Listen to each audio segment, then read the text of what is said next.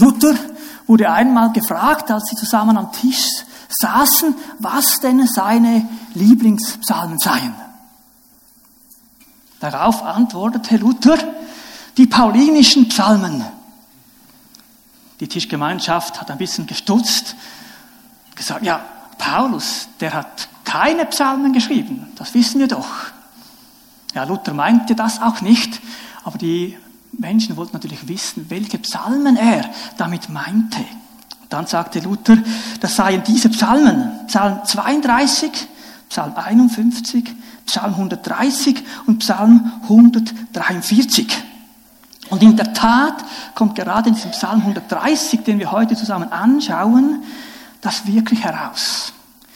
Die Verlorenheit des Menschen, die tiefe Not ohne ihn, dann das Erlösungswerk, die Vergebung, die jeder braucht und die Gnade, die Gnade Gottes, die jeder Mensch erfahren darf, wenn er das will. Wirklich paulinisch könnte man sagen. In der Vorbereitung hat mich das wirklich fasziniert, wie bereits im Alten Testament, in diesem Psalm 130, dieser Erlösungsweg eigentlich aufgezeigt ist. Bereits im Alten Testament war ganz klar, der Mensch kann vor Gott nicht bestehen. Der Mensch kann vor Gott nicht bestehen, es sei denn, er erfährt diese Gnade von Gott. Allein diese Gnade macht es möglich, in eine Beziehung zu Gott zu kommen. Von sich aus keine Chance. Noch nie konnte der Mensch durch irgendwelches Einhalten von Regeln den Zugang zu Gott sich verdienen oder ermöglichen. Das war bereits im Alten Testament so. Gott hat zu Abraham gesagt, dein Glaube, dein Glaube ist es, der die Gerechtigkeit verschafft und nicht irgendwelche Taten. Mit anderen Worten ist das Gesetz oder wurde das Gesetz nie dazu geschaffen, um uns einen Weg zu zeigen, wie wir zu Gott kommen können. Durch Einhalten von Dingen kommen wir zu Gott. Nein. Gott hat das Volk Israel erwählt, hat es aus Ägypten geführt, sie erlöst, viel vor dem, dass die zehn Gebote da waren. Die zehn Gebote kamen erst später. Es war also schon damals klar, Gott hat den Menschen erwählt, er hat den Menschen eine Möglichkeit geschaffen, durch Gnade zu ihm zu kommen und nicht durch Werken. Nie, nie war Leistung ein Weg zu Gott. Das zeigt dieser Psalm 130 ganz, ganz schön, den wir jetzt zusammen lesen möchten. Psalm 130, Gebet in tiefster Not. Ein Lied zu singen auf dem Weg nach Jerusalem. Aus der Tiefe meiner Not schreie ich zu dir. Herr, höre mich doch. Sei nicht taub für mein Hilferuf. Wenn du Vergehen anrechnen wolltest, Herr, wer könnte vor dir bestehen?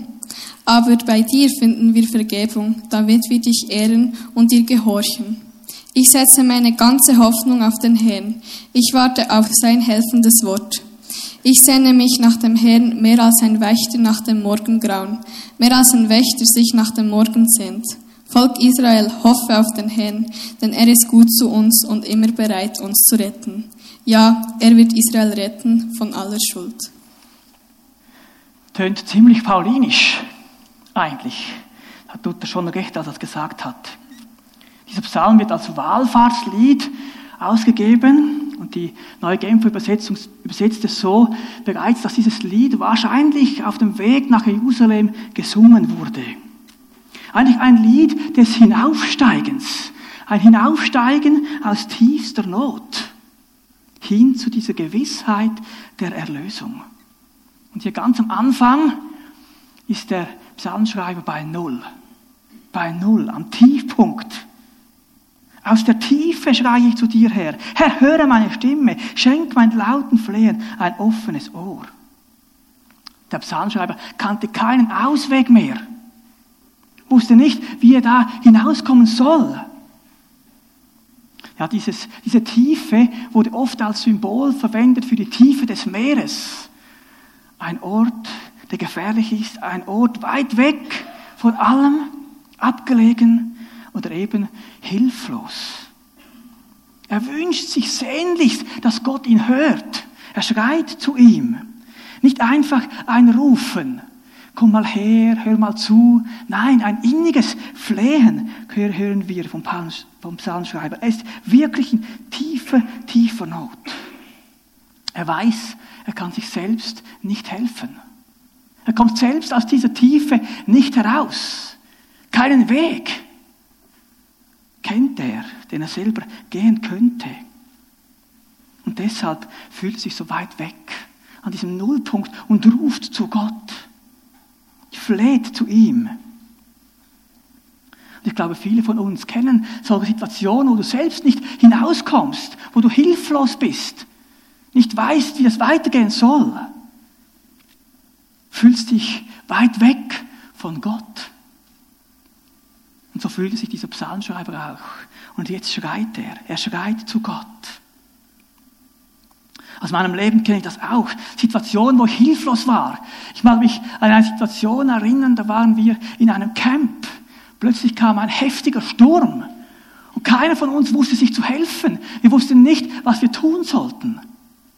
Ja, mit ungefähr 4000 anderen Teilnehmern saß ich in einem Zelt, als plötzlich Hagel kam. Hagelkörner in der Größe von Eiern bis hin zu Tennisbällen. Da war ein großes Zelt und all diejenigen, die schon mal ein solches Zelt aufgebaut haben und mitgeholfen haben, wissen, dass da ganz lange Eisennägel sind, die das Zelt verankern im Boden. Und plötzlich begann sich dieses Zelt an einer Ecke zu heben. Es war Angst in diesem Zelt. Alle hatten Angst, hilflos, in tiefer Not. Das Einzige, was wir tun konnten, ist schreien, schreien. Jesus, Jesus. Das ganze Zelt rief nur noch Jesus weil keiner sich helfen konnte. Alle waren verloren. Es wusste niemand, wie das ausgeht. Gott sei Dank wurde niemand wirklich schwer verletzt. Als ich aus dem Zelt hinauskam, war alles verwüstet. Alles verwüstet. Das ganze Zeltlager verwüstet. Zelte lagen am Boden durchlöchert. Ganz speziell mag ich an einen Wohnwagen erinnern. Der lag auf der Seite. Sah aus, als hätte jemand mit der Schrotflinte draufgeschossen. Durchlöchert wie ein Sieb von Hagelkörnern. Eine auswegslose Situation zu der Zeit. Gott sei Dank war es nur eine ganz kurze Zeit. Aber sie war heftig. Und ich fühlte mich hilflos. Wusste nicht, was ich machen konnte. Nur noch eines war möglich. Schreien, schreien aus der Tiefe hinaus zu diesem Jesus. Jesus, du allein, du allein kannst helfen, du allein kannst retten, nur du. Und genau so, genau so fühlt sich dieser Psalmschreiber. Er war in der Tiefe, konnte sich nicht helfen, wusste nicht wie und deshalb schrie er zu Gott. Allerdings war seine größte Not ja nicht materieller Art, sondern seine größte Not war diese Trennung von Gott. Das sehen wir später im Psalm, weil er nach Vergebung schreit. Er wusste, ich bin von diesem Gott getrennt, kann unmöglich zu ihm kommen. Meine Schuld trennt mich von ihm. Da ist kein Weg. Und dann schreit er, dann schreit er. In diesem, in diesem Punkt fühlte sich der Psalmschreiber weder irgendwo geborgen bei Gott, noch war es ihm wohl. Er spürte die Nähe von Gott nicht, war alles weit weg. Aus der Tiefe schrie er, Vielleicht kennst du das. Du bist in einer Not. Weißt der ein noch an. Und dann fühlst du diesen Gott nicht. Diese Nähe spürst du nicht. Aber ich ermutige dich, dann zu schreien. Zu schreien. Zu diesem Gott zu schreien. Wir dürfen das. Wir dürfen, wir sollen das. Diesen Gott anflehen und sagen, komm, hilf mir. Auch dann, wenn wir ihn nicht unbedingt spüren. Ja, auch heute noch ist das die tiefste Not des Menschen, dass er getrennt ist von Gott. Die tiefe Kluft, die herrscht zwischen mir und Gott, ist die Sünde, die Sünde, die uns trennt. Ja, der Psalmschreiber muss sich überwinden zu schreien, weil er diese Nähe nicht spürt, weil er weiß, er ist getrennt, er kann gar nicht aus eigener Kraft zu diesem Gott kommen. Da ist ein heiliger Gott, dem er nicht begegnen kann, aber möchte. Und so schreit er, komm zu ihm und sagt, ich komme zu dir. Ich weiß, ich habe nicht alles richtig gemacht, ich habe Fehler. Du bist heilig, ich bin schuldig. Aber er schreit, er schreit nach seinem Erbarmen. Sein, sein Leben hängt an diesem Erbarmen, das er braucht. Wenn das nicht kommt, ist er verloren in dieser Tiefe, ganz alleine. David kannte das auch. Er schreibt im Psalm 143, Geh nicht ins Gericht mit deinem Knecht, denn vor dir ist kein lebendiger gerecht. Auch David war sich bewusst, da ist keiner gerecht vor Gott. Keiner kann aus eigener Kraft zu diesem Gott kommen. Und deshalb schreit auch er, schreit dieser Psalm, schreibe nach Gott. Es ist nicht selbstverständlich, dass dieser Gott einfach kommt. Verdient hat es niemand von uns. Aber er hat es eingesehen. Gib zu, dass er das braucht. Und so ermutige ich uns, wenn du Schuld in deinem Leben verspürst, deck sie nicht zu. Mach sie nicht klein oder wisch den Teppich darüber. Viele Menschen meinen, sie können dem aus dem Weg gehen.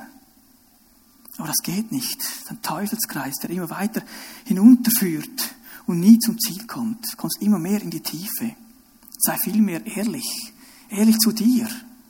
Und dann schreie zu Gott und sage, ja, ich brauche dich. Ich gehe nicht ohne dich. Ich bin hilflos ohne deine Hilfe. Der Psalmist kommt an den Punkt und sagt, wer kann vor dir bestehen? Wer kann vor dir bestehen? Wenn du Schuld anrechnest, wer kann vor dir bestehen? Eben niemand, niemand. Die Last war zu groß für ihn, er konnte sie nicht tragen. Bei Kain war es ähnlich. Er zerbrach, nachdem er seinen Bruder umgebracht hatte, von dieser Last. Er sagt zu Gott, zu groß ist meine Verfehlung, als dass ich sie tragen konnte. Er zerbricht in dem. Aber dieser Psalmist schreit zu Gott. Hätte auch aufgeben können. Aber nein, er schreit zu Gott. Und dann beginnt die Freiheit. Dort beginnt die Freiheit, die wir uns alle wünschen. Die Freiheit beginnt dort, wo wir zu Gott rufen und sagen, ich bin hilflos, ich kann nicht selbst. Ich glaube, deshalb hat Luther diesen Psalm auch so betitelt als paulinisch. Wer kann vor dir bestehen? Wir kennen diesen Vers aus Römer 3,23. Da sagt Paulus, sie sind allesamt Sünder und der Mangel des Ruhmes, den sie vor Gott haben. Keiner kann vor Gott bestehen. Wenn du, Herr, die Sünden anrechnen willst, wer kann dann noch vor dir bestehen?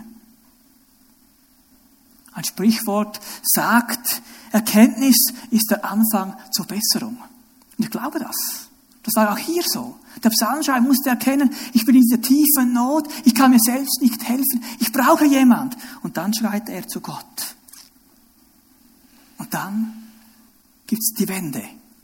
Dann gibt's die Wende. Dann beschleunigt er aus dieser Tiefe hinaus auf 80. Doch bei dir gibt es Vergebung, damit die Menschen dir in Ehrfurcht begegnen. Wow, was für eine gewaltige Aussage.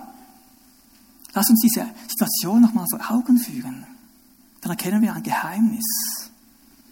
Der Psalmist sitzt ganz tief in Not, fühlt sich verlassen, weiß um sein Versagen. An dieser Stelle hätte er auch aufgeben können. Hätte gesagt, oh, gib auf. Es lohnt sich nicht. Herr, lass mich sterben. Hat keinen Wert mehr, hier zu sein. Aber nein, er spricht eine Verheißung, eine Hoffnung aus. Und das lässt ihn aus dieser Tiefe heraus beschleunigen. Hin zu diesem Gott. Doch bei dir gibt es Vergebung. Bei dir gibt es Vergebung. Damit die Menschen die in Ehrfurcht begegnen können eigentlich schon noch erstaunlich. Bei dir gibt es Vergebung, dass die Menschen, die in Ehrfurcht begegnen können oder vor Furcht vor dir stehen. Der Psalmist schreibt ja nicht, bei dir ist Gericht und Strafe, damit du gefürchtet wirst. Er schreibt, bei dir ist Vergebung, damit du ehrfürchtig wirst. Speziell, oder? Eigentlich denken wir, Angst sollte man haben, da man dieser Gott eben nicht vergibt. Wir sehen hier ganz gut einmal mehr, dass Furcht eben nicht Angst ist. Bei dieser Ehrfurcht vor Gott geht es nicht um eine Angst vor Gott, weil da ein Gott ist, der vergibt, brauchst du keine Angst zu haben. Sondern dieses Wort Furcht wird in der Bibel viel mehr gebraucht als eine angemessene Haltung gegenüber diesem Gott. Das macht dieses Lied total deutlich. Wir haben es nicht verstanden, wenn wir meinen, wir müssen Angst vor Gott haben. Furcht ist eben nicht Angst vor dem Richterstuhl Gottes. Nein, überhaupt nicht. Es ist vielmehr ein unfassbares Staunen, eine dankbare, vielleicht sogar fassungslose Ehrerbietung, vielleicht sprachlos. Wow, wow, Gott, du nimmst mich aus dieser Tiefe hinaus. Ich habe es mitnichten verdient. Ich kann es nichts dazu beitragen. Und doch, du vergibst mir. Was für eine großartige Botschaft. Und daraus darf Ehrfurcht entstehen. Das ist die angemessene Haltung, glaube ich. Der Gott, der dir vergibt, der dich aufnimmt, trotz deiner Sünde, trotz deinen Tiefen hat er dich nicht abgeschrieben. Ja, und das darf Ehrfurcht in uns auslösen. Das ist Evangelium pur, bereits im Alten Testament. In den Herzen des Peters ist etwas geschehen. Er steigt auf aus dieser Tiefe. Er hat Vergebung ausgesprochen. Die Gewissheit in ihm, dass da jemand ist, der ihm helfen kann, dass da Gott ist, der ihn aus dieser Tiefe hinausnehmen kann, ist und wurde Realität.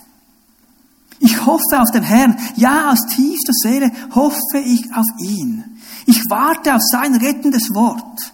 Von ganzem Herzen sehne ich mich nach dem Herrn, mehr als die Wächter sich nach dem Morgen sehnen. Ja, mehr als die Wächter nach dem Morgen wie ein Wächter sich nach dem Morgen sehnt, so sehnt sich der Psalmist nach dieser Rettung.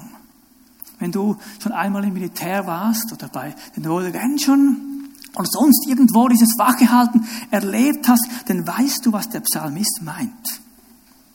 Es kommt mir vor, als wäre es gestern gewesen, als ich in den Militärdienst nach Genf musste. Direkt von meinem Schreibtisch, gewohnt hinter der Tastatur zu sitzen, muss ich nach Genf in einen WK, dort die türkische Botschaft zu bewachen. Abdullah Öcalan kam auf Besuch und deshalb waren Unruhen erwartet. Und nun stehe ich, total ungewohnt, äh, mit einer Schussweste an, über 10 Kilo, einem Militär- und einem Polizeifunkgerät um den Hals, das Sturmgewehr in der Hand, den Helm auf den Kopf an der Straße und wache, bewache diese Botschaft. Schon nach kurzer Zeit schmerzen mich meine Füße, mein Rücken tut weh. Und spätestens nach einer Stunde habe ich noch nur eine Sehnsucht. Lass es morgen werden. Lass es morgen werden. Glaubt mir, keiner von uns hätte irgendwo sich gewünscht, dass ein bisschen Action aufkommt oder ein bisschen Abenteuer. Nein, alle sehnen sich nur noch in etwas, das endlich vorbei ist. Dieses Wachehalten, oh, vor allem in den ersten Tagen sehr schmerzhaft. Aber eines, eines wusste ich immer. Eines wusste ich immer. Es wird morgen. Es wird morgen. Es hört auf. Und genau, und genau in dieser Gewissheit, genau in dieser Gewissheit hat dieser Psalmist das ausgesprochen. Er war sich dieser Vergebung total bewusst. Er war sich bewusst, da ist ein Gott, der mich rettet. So gewiss, wie ich wusste, dass es morgen wird, als ich da Wache stand. So gewiss wusste dieser Psalmist, da ist eine Rettung, da ist ein Gott, der mich vergibt, da ist ein Gott, der mich aus dieser Tiefe hinausnimmt. Wow, wie gut, wie gut. Was für eine Hoffnung, was für eine Hoffnung. Was hat der Psalmschreiber gemacht? Lass uns das nochmal anschauen. Er schrie zu Gott. Er war sich bewusst, dass er in der Tiefe war. Er kannte seine Verlorenheit. Und dann kam diese Gewissheit der Vergebung. Was macht er jetzt? Ich glaube, das kann uns auch etwas sagen. Der Psalmist wartet wie der Wächter am Morgen. Er macht nichts mehr. Er meint nicht, dass jetzt Gott noch irgendwas beweisen muss, noch irgendwelche eine Tat hinzufügen, damit er ihm hilft. Ihn noch überreden und sagen, Herr, das ist doch noch gut, könntest du? Nein, der Psalmist wartet einfach. Er wartet und ist gewiss, dass Gott ihm hilft. Auch wir dürfen warten. Wir müssen nichts beweisen vor diesem Gott. Ihn nicht überreden, dass er dir hilft oder dass er dir vergibt. Nein, diese Verheißung ist gewiss. Er vergibt. Er macht das heute noch. Wie großartig. Also die Frage, was habe ich falsch gemacht? Kann ich noch etwas dazu beitragen, dass er mir hilft, dieser Gott?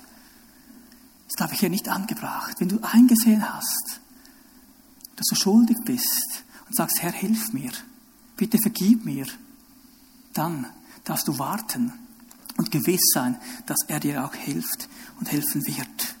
Er holt dich aus dieser Tiefe hinaus. Er vertraut Gott. Er vertraut Gott. Und er weiß, dass es allein auf die Gnade von Gott ankommt. Immer, immer war es so, ist immer Gnade. 100% Gnade. Dass jemand gerettet wird und gerettet werden darf. Keine Leistung von uns. Ja, wir sehen mit dem Psalmschreiber ist etwas passiert. Ist etwas gegangen. Wahrscheinlich ist er immer noch in dieser Tiefe. Die Not ist nicht einfach so vorbei. Aber sein Blick hat gewechselt. Er schaut nicht mehr auf diese Tiefe. Er schaut auf diese Verheißung. Auf Gott. Er sagt, das ist ein Gott, der mir vergibt. Das ist sein Fokus. Nicht mehr die Tiefe ist das, was ihn bestimmt. Über das, was er redet. Er redet jetzt über diese Vergebung. Er redet von dieser Gewissheit, die er hat und wartet, dass diese Hilfe kommt. Er weiß, dass er auf dem Weg ist, wo diese Hilfe von Gott erfahren wird. Unsere Situationen können ähnlich sein. Du bist in, bist in Not, weißt nicht, wie du da hinauskommst. Und dann ermutige ich uns heute Morgen, lass uns diesen Blick dieser Psalmschreiber auf Gott richten. Bei dir ist Vergebung. Du kannst helfen. So gewiss der Morgen kommt, so gewiss ist auch, dass diese Hilfe von Gott kommt. Auf dieser Welt werden wir nie die vollständige Erlösung erleben. Das kommt im Himmel, dann ist alles vollkommen. Es gibt in unserem Leben immer noch Tiefen. Das darf sein, aber lasst uns nicht auf diese Tiefen schauen, sondern auf den Gott, bei dem Hilfe ist, bei dem Hilfe kommt. Es lohnt sich, diesem Gott zu vertrauen. Es lohnt sich, auf ihn zu hören. Er ist derjenige, der hilft, der helfen will, der helfen kann. Und jetzt, nach dieser Erkenntnis, bei 80 steigt er auf auf 100. Er beschleunigt auf 100. Israel, hoffe auf den Herrn, denn der Herr ist voller Gnade und immer wieder bereit, uns zu erlösen. Er allein wird Israel erlösen und von allen seinen Sünden befreien. Israels größtes Problem war nicht, waren nicht die Feinde, die sie hatten um sich. Die hatten viele Feinde, das stimmt. Die Propheten haben nie sie vor Feinden gewahrt, sondern gewarnt vor dieser Trennung von Gott. Das größte Problem von Israel war die Trennung, ihre Abwendung von Gott. Die Propheten rufen auf zur Buße, zur Umkehr. Und heute ist es noch genau gleich. Das größte Problem der Menschheit heute ist noch genau das Gleiche. Nicht irgendwelche materiellen Schwierigkeiten, nicht irgendwelche Beziehungsprobleme, sondern diese Trennung von Gott das Schlimmste für den Menschen. Das ist die größte Not, die ein Mensch hat. Das sagt dieser Psalmist so treffend. Bei dir ist Vergebung. Du kannst helfen. Und er geht diesen Weg. Er erkennt seine Tiefe. Er erkennt die Schuld. Und dann sagt er, er vergibt Gott. Und dann geschieht etwas. Und er geht weiter. Er bringt diese Liebe hinaus zu Israel, verkündet das, diese Erlösungsbotschaft. Wow. Ich glaube, das darf auch mit uns geschehen. Das soll mit uns geschehen. Wenn du diese Erlösung, diese Vergebung in deinem Leben erfahren hast, dann soll sie dich erfüllen und soll dazu führen, dass du es weitergibst. So wie der Psalmist. Er selbst hat diese Rettung aus der Not erfahren und dann sagt er es ganz Israel. Er verkündet es. Er sagt, du musst es auch erleben. Und warum macht er das? Weil er Gott etwas zurückzahlen will, weil er denkt, ah, jetzt muss ich als dankbar, muss ich das noch machen? Nein, nein. Er ist so erfüllt von dieser, von diesem Geschenk, von dieser Freude, da ist ein Gott, der vergibt. Das müssen andere auch wissen. Ich habe das erlebt, ich will es weitergeben. Aus Liebe, aus Liebe zu Gott und vor allem auch aus Liebe zu diesen Menschen.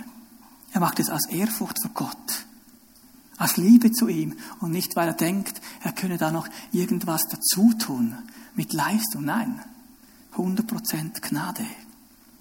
Ja, und an diesem Punkt möchte ich uns herausfordern.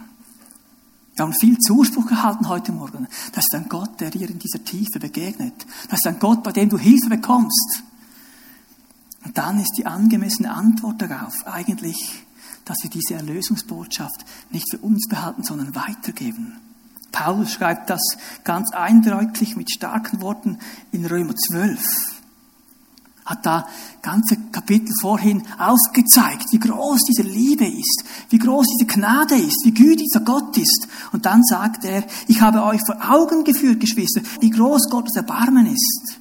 Die einzige angemessene Antwort darauf ist die, dass ihr euch mit eurem ganzen Leben Gott zur Verfügung stellt und euch ihm als ein lebendiges und heiliges Opfer darbringt, an dem er Freude hat. Das ist der wahre Gottesdienst und dazu fordere ich euch auf. Und dazu möchte ich uns heute Morgen auch auffordern.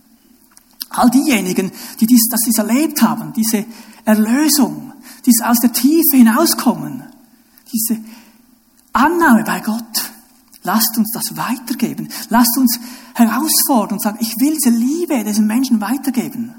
Jeder Mensch braucht das. Gott kann das tun. Er möchte das, dass heute noch Menschen gerettet werden. Und ich glaube, der Heilige Geist möchte dir in den kommenden Wochen Situationen schenken, bei denen du diese Liebe weitergeben darfst. Diese Liebe, die du selbst erfahren hast vom Vater im Himmel, darfst und sollst du weitergeben. Ich möchte dich dazu auffordern. Entscheide dich. Jesus hat mich erlöst, hat mich befreit ich will ihm dienen und das anderen Menschen weitergeben. Diese wunderbare, einzigartige Botschaft. Diese Hilfe aus der Not heraus. Das ist eigentlich ja auch unser Auftrag. Unser Auftrag ist es, diese Botschaft weiterzugeben. Das lesen wir im Matthäus-Evangelium. Dort heißt es, darum geht zu allen Völkern und macht die Menschen zu meinen Jüngern, tauft sie auf den Namen des Vaters, des Sohnes und des Heiligen Geistes und lehrt sie alles zu befolgen, was ich euch geboten habe. Ja, wir sollen diese Botschaft weitergeben. Jesus möchte Menschen heute berühren, möchte sie aus dieser Not herausfügen, aus dieser Trennung von ihm. Wisst ihr, ich glaube, alle Menschen würden eingestehen, dass sie nicht alles richtig gemacht haben in ihrem Leben. Auch wenn sie nichts mit Gott am Hut haben, würde jeder eingestehen müssen, dass etwas nicht gut ist in seinem Leben. Auch ich habe Fehler gemacht. Keiner würde behaupten, er hat alles richtig gemacht.